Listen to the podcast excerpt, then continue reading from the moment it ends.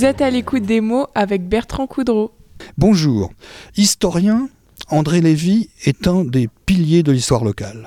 On va le voir dans cette émission, il est un peu, je dirais, le Michelet de l'histoire locale.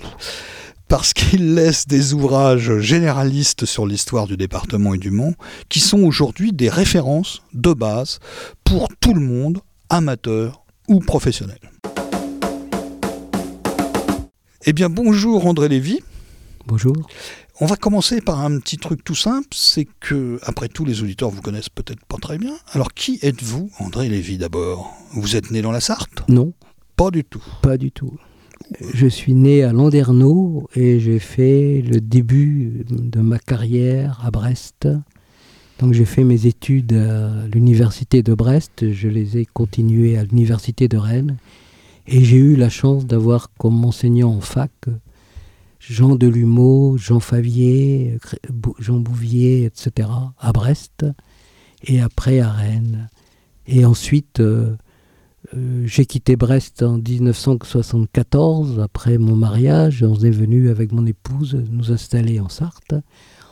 On pensait au départ de ne pas y rester, et finalement, nous y sommes toujours. Et après, donc nous avons, j'ai enseigné euh, au Mans et j'ai eu l'occasion de travailler sur l'histoire de la Sarthe.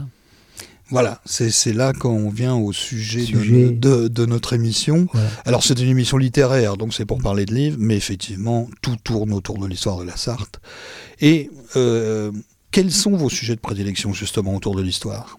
Alors j'ai commencé par faire une thèse d'histoire quantitative sur euh, la ville de Brest, qui était, parce que c'est la ville où j'habitais, c'est logique, c'est logique. Euh, et c'était à l'époque, euh, c'est la grande époque de l'école française quantitative, avec euh, entre autres Adeline Domar, avec j'ai un peu travaillé à la fac de Brest.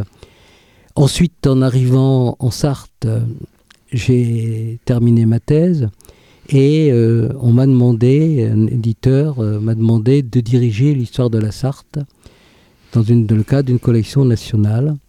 Donc j'ai eu la chance d'avoir la responsabilité de cet ouvrage qui a été un grand succès. Euh. donc euh, c'est un livre que j'ai fait avec une dizaine d'auteurs. On a fait, on s'est basé un peu sur les techniques de l'époque. On était pour la continuité. Et par exemple, on n'a pas fait une coupure en 1789, mais euh, René Plessis a étudié l'Ancien Régime et le période qui suit. Donc c'est vraiment ma première expérience. Ensuite, euh, j'ai participé au comité de 1789 en Sarthe qui a été qui a publié des cahiers avec entre autres euh, alors la caractéristique de ce comité c'était qu'on avait des tendances euh, tous différents et donc j'ai publié le 1789 l'année de la liberté suis pas sûr que j'écrirais totalement ça aujourd'hui encore. Et euh, à partir de là, je publié, je, je suis, je publié, je me suis trouvé que j'étais à la tête d'une association qui s'appelle les Amis de l'Abbaye Saint-Vincent. Et j'ai travaillé mmh. donc, et c'est vraiment l'essentiel de ce que j'ai fait en Sarthe sans doute, sur les abbayes reconstruites par les moines de Saint-Maur et au Mans, on a la chance d'avoir deux grandes abbayes, Saint-Pierre de la Couture, et, qui est aujourd'hui la préfecture, et l'abbaye Saint-Vincent, qui aujourd'hui est le lycée Bellevue. Et donc, euh, avec, on a créé, dans le cadre de ce comité, on a publié euh, plusieurs livres sur les, ces abbayes. La congrégation de Saint-Maur, c'est une congrégation très importante, en particulier sur le plan littéraire, littéraire et sur le plan architectural. Juste pour euh, aller bien dans l'ordre, je reviens quand même, euh, juste euh, une précision pour les auditeurs, La Sarthe des origines à nos jours a été publiée en 1983. Mmh. Je le dis parce qu'on est en 2023, ça fait 40 ans oui. que ce livre est sorti. Et c'était la première fois, il faut quand même le dire aussi, qu'on faisait, quand vous dites ça a eu beaucoup de succès, mais ça se comprend, c'était la première fois qu'on faisait un livre sur l'histoire de la Sarthe généraliste. Oui. C'est pour ça que je vous ai appelé le Michelet de Oui, l'histoire oui, de la euh, Sarthe, parce que c'était la première fois qu'on faisait un livre d'une telle conséquence, d'une telle importance sur depuis la préhistoire. Oui. C'est quand même un, Et monument, ce livre, de ce point de vue-là. et C'est pas pour euh, vous ça, euh, passer du violon. Hein. C'était le choix de. Ça rentre dans une collection nationale. hein. Donc c'était le choix de l'éditeur qui a fait plusieurs départements, malheureusement. Bord euh, de Soule, les éditions voilà, qui, était quelqu'un de Saint-Jean d'Angély, qui est devenu ensuite un ami. Et euh, c'est un choix qui est qu'on peut critiquer, puisque la Sarthe, évidemment, n'existe qu'à partir de 1790. Mais il y a un euh, territoire quand même avant. il y a un territoire et. euh, mais je pense aussi que ça se passe. la- la- ce livre se, se place à un moment où la- le, je dirais le Brestois que je suis euh, a constaté le, un peu l'é- l'émergence de le- l'idée d'identité. Et euh, je pense que le livre, au moment de sa sortie, ça correspondait aussi à la prise de conscience euh, D'une du identité de l'identité et du lieu dans lequel C'est vrai ce que vous dites est important. Les, les Sartois ont toujours eu un petit problème identitaire. On a ce sentiment, même moi si je suis né dans la Sarthe, j'ai ce sentiment-là que les Sartois ont du mal à, à se sentir sartois avec une certaine fierté qu'on pourrait avoir, qu'on a dans certains départements. Un Angevin, il est fier d'être Angevin, un Tourangeau est fier d'être Tourangeau. Euh, les Bretons, on sait comment ils sont attachés à leur lieu. Les Sartois se sentent un peu euh, étrangers chez eux. Mais ça rentre, le livre, il, il vient après quelque chose qui s'appelait, un livre de poésie qui s'appelle Poésie vivante en Sarthe, que mon épouse avait fait, qui a rassemblé plusieurs poètes sartois. On fera une émission avec elle, c'est promis. Et euh, c'est aussi la, la prise de conscience dans un domaine totalement différent. Euh, ça ne veut pas dire que les poètes qui étaient dans Poésie vivante en Sarthe, ça ne veut pas dire qu'ils n'écrivaient que sur la Sarthe ou que leur thème c'était les, euh, les bois, les bosquets, de- mais euh, qui avaient aussi euh, une identité possible à partir de ça. Et, et c'est là que vous avez déclenché Et- quelque chose. Et après, euh, effectivement, euh, j'ai dirigé l'histoire de la Sarthe et je pense que ça rentre dans une percep- perception à l'époque de la Sarthe, la découverte aussi pour les gens. ouais.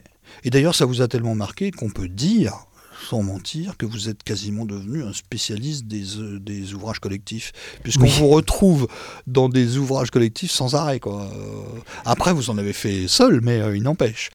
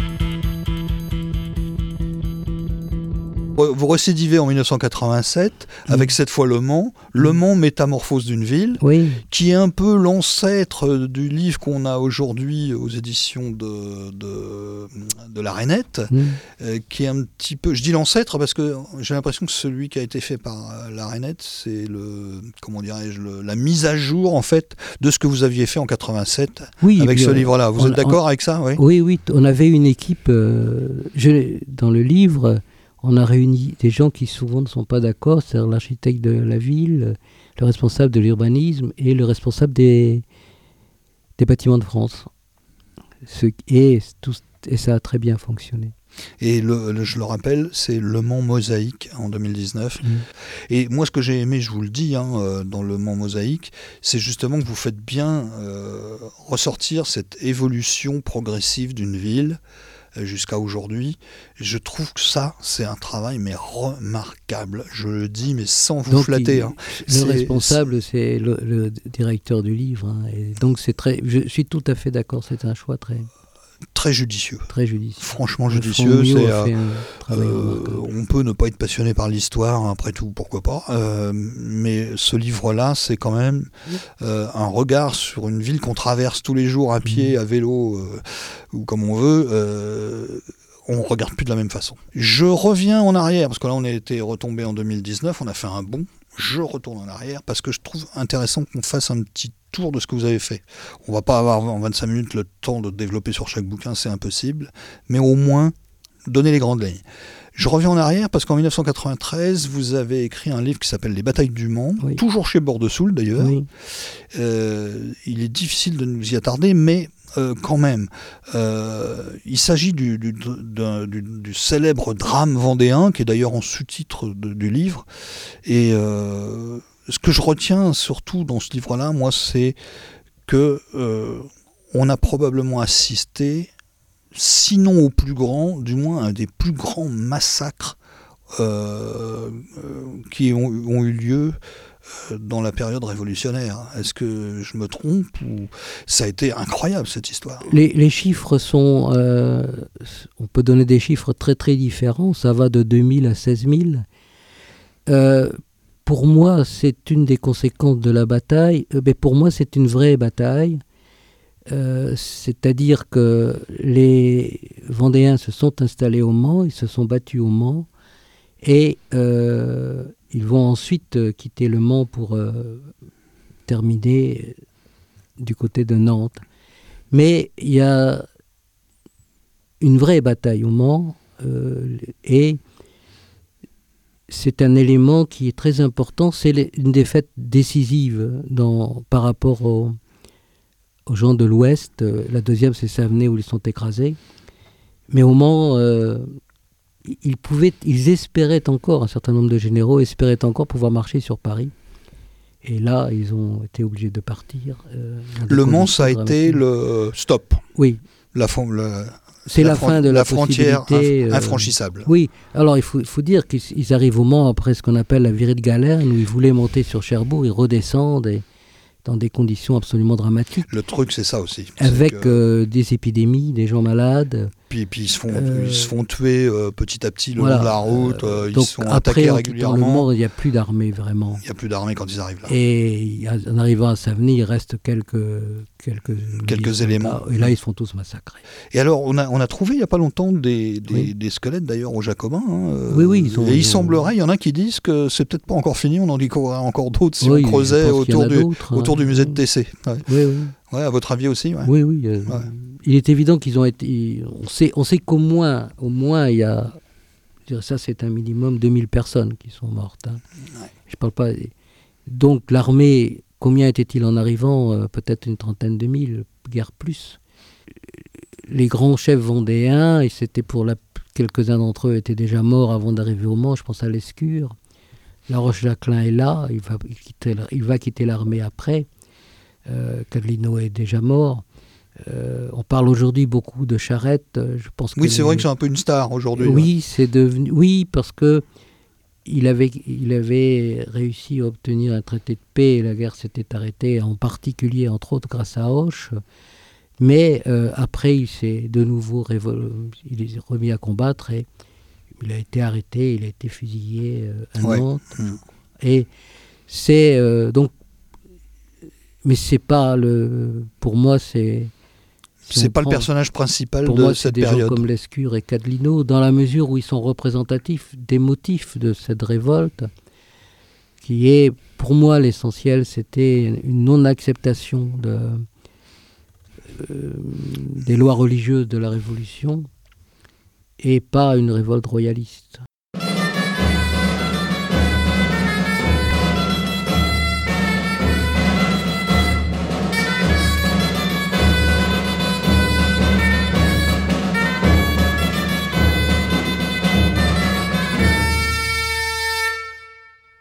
On me l'a pris dès le berceau, l'histoire de Catalino, l'histoire de Catalino. En avant long comme ma musette et vas-y d'un air de Poitou, en l'honneur des saints de l'Anjou, en l'honneur des saints de l'Anjou. C'était un saint de voiturier, lisant un grand-père au sautier, lisant un grand-père au sautier. Ne connaissant d'autre gazette que son vieux paroissien cuivré, et le prôneur de son curé, et le prôneur de son curé. Mais il avait ce que n'ont pas nos savants malgré leur fatras, nos savants malgré leur fatras, une âme pure et la sagesse que le bon Dieu donne pour rien, aux braves gens qu'il aime bien, À l'écoute des mots sur Radio Alpa 107.3 FM Le Mans et radioalpa.com. Euh, donc on peut dire, puisque du, du coup euh, on- ça fait un lien là un petit peu, on peut dire que vous êtes ensuite devenu un peu un spécialiste de l'histoire religieuse puisque vous, vous avez publié, alors vous en avez déjà, vous l'avez déjà évoqué tout à l'heure, mais je le dis pour les lecteurs qui seraient intéressés, vous avez publié successivement l'abbaye royale Saint-Vincent-du-Mont chez Mm. Bordeaux-Soul toujours en 2002, et puis l'autre temps des abbayes en 2012 chez ITF, et enfin, Trésor de l'abbaye royale Saint-Vincent-du-Mont chez ITF toujours en Mm. 2015. Alors, qu'est-ce qui distingue un petit peu ces trois livres euh, autour Euh, de, de l'abbaye Saint-Vincent? Bon, il se trouve que je travaillais à l'abbaye Saint-Vincent Ah oui, évidemment, ça et euh, que c'est une chance extraordinaire. C'est un lieu, c'est s'appelle, c'est aujourd'hui c'est le lycée Bellevue et euh, c'est un lieu. Je, je pense qu'un des problèmes du Mans, c'est qu'on a, on ne reconnaît pas assez l'architecture d'ordre de classique. On, on pense toujours à l'architecture médiévale. Euh, la couture et Saint-Vincent, ce sont des, euh, exemples remarquables de, ce qu'ont fait les moines bénédictins de la congrégation de Saint-Maur. Ils ont reconstruit 200 abbayes en France et euh, les élèves de Bellevue aujourd'hui, quand ils ont, montent les deux escaliers, les grands, de la Trinité et l'escalier du XVIIIe siècle, ils ont la chance de vivre dans un lieu qui est un lieu extraordinaire. Donc avec quelques amis, quand on y est travaillé, dont Serge Bertin, on a créé une association, les Amis de l'Abbaye Saint-Vincent, et on a euh, publié, j'ai publié après, donc petit guide avec euh, un autre ami de Saint-Vincent, Jean-Louis Alichon, sur euh, l'abbaye Saint-Vincent, et avec Don Barbeau, ce livre général sur les abbayes mauristes en France, donc entre-temps des abbayes, dans la mesure où il y a là une œuvre architecturale tout à fait impressionnante, si on se rend compte qu'ils ont reconstruit, les moines ont reconstruit, sans de subvention, 200 abbayes. Donc c'est un patrimoine extraordinaire et malheureusement euh, que les Manceaux ne... on peut découvrir pendant quelques années quand on le faisait visiter, ce n'est plus possible aujourd'hui. Et, Ensuite- et- et pour, pour- pour Saint-Vincent, je voudrais quand même ajouter un truc euh, qui me semble très important, c'est qu'il y a aussi des découvertes, il y a, il y a le bâtiment, il y a l'histoire de l'abbaye, mais il y a aussi des trésors qui ont été retrouvés. Euh, J'ai noté le manuscrit de l'histoire euh, naturelle de Pline l'Ancien. Alors ça, c'était la bibliothèque de, de l'abbaye Saint-Vincent. Qui, et la bibliothèque de l'abbaye Saint-Vincent, euh, j'ai écrit pas mal là-dessus et euh, il y aura euh, et c'est une des plus belles bibliothèques de France. Elle a été initiée par un Finistérien, Don Audrin, qui a été abbé de Saint-Vincent et euh, il a fait acheter au moins deux trésors, mais il y en a d'autres Ah, le ouais. manuscrit de Pline et euh, une, la- une des premières versions imprimées euh, de la Bible. Ah, j'avais pas ça dans ma liste. Euh, J'avais le, 12 le récit des funérailles d'Anne de Bretagne. Oui, parce que c'est un livre. J'avais noté ça. moi. Voilà, un- Non, non, mais voilà. c'est- un livre que. c'est encore un autre trésor, ouais, C'est ouais. un trésor. Non, j'avais relevé ça parce Mais que c'est donc 12. c'est passionnant, ça. Oui, euh, un- une édition de Venise euh, que, qui est rarissime. Le Talmud aussi Ouais, le Talmud, c'est ça. ouais. C'est ça, hein Ouais, c'est ça. le Talmud.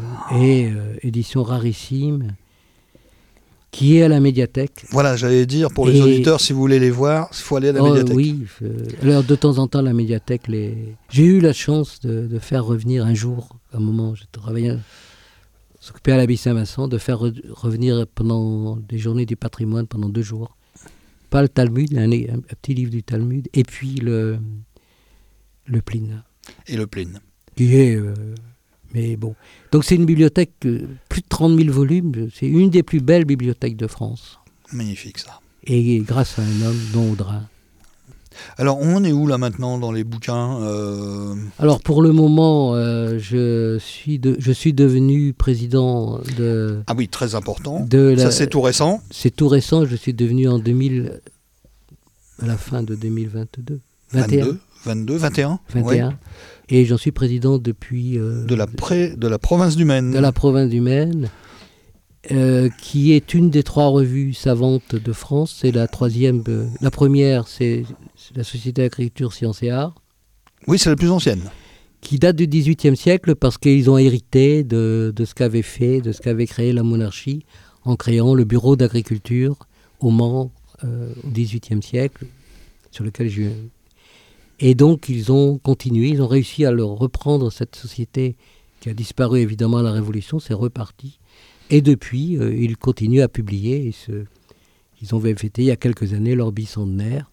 Ensuite, il y a, c'est intéressant, et ensuite il y a donc la Société historique et archéologique du Maine, qui est née dans les années 1860, qui existe encore, qu'on connaît mieux sous le nom de la CHAM, et une troisième société qui est créée en 1893, donc c'est cette année son 30 130e anniversaire, qui est créée par euh, trois, à l'époque, abbés qui sont devenus ensuite deux chanoines et un autre cardinal, cardinal archevêque de Paris.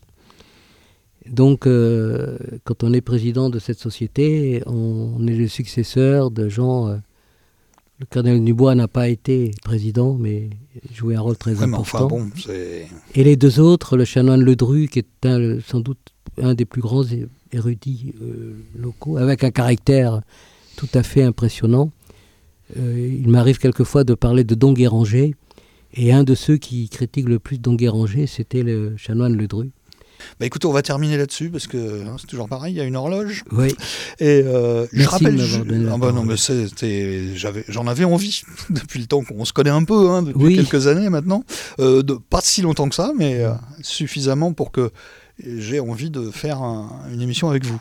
Euh, je rappelle juste avant qu'on se quitte euh, pour les auditeurs que vous êtes aussi membre de l'Académie humaine, mais pas Mon- que pas vous seulement, oui, mon épouse. votre épouse Michel aussi, Oui. tous les surtout. deux. C'est quand même euh, sympa. Elle surtout. Bah, vous êtes membre honoraire, c'est ça? Je suis membre correspondant. Membre correspond. Eh ben merci beaucoup. Et puis Merci. longue vie à la province du Maine, hein, maintenant que euh, apparemment On va essayer. elle, a, elle redémarré un petit peu euh, grâce à une équipe là. Oui, là, on a vraiment une équipe Voilà. qui s'est on formée. euh, On vous souhaite une belle réussite. Voilà, merci à vous. Et puis bon courage. Merci. Si l'histoire de la Sarthe vous passionne, je vous conseille de vous procurer la Sarthe euh, des origines à nos jours. Il y a plusieurs solutions. Vous allez euh, à la médiathèque, vous le, vous le trouverez, mais fouinez aussi sur Internet, je crois que je l'ai déjà dit tout à l'heure. Je suis sûr que vous arriverez à le trouver. Euh, et puis, euh, Le Mans plus spécifiquement, ben, je dirais, ah, Le Mans Histoire Mosaïque, Oui. évidemment, c'est la référence aujourd'hui à laquelle euh, a contribué euh, André Lévy. Et euh, de la même manière, je vous conseille La cathédrale du Mans. Alors là, André Lévy n'a rien à voir avec ce livre-là, mais il a été édité dans le même esprit Mhm. que le livre sur Le Mans. Et franchement, c'est un travail magnifique qui a été réalisé avec ces deux livres-là. C'est pour ça que je me permets de le citer. Voilà. Et bien, bon courage à vous. Puis on se retrouve dans 15 jours avec un nouvel invité. Au revoir à tous.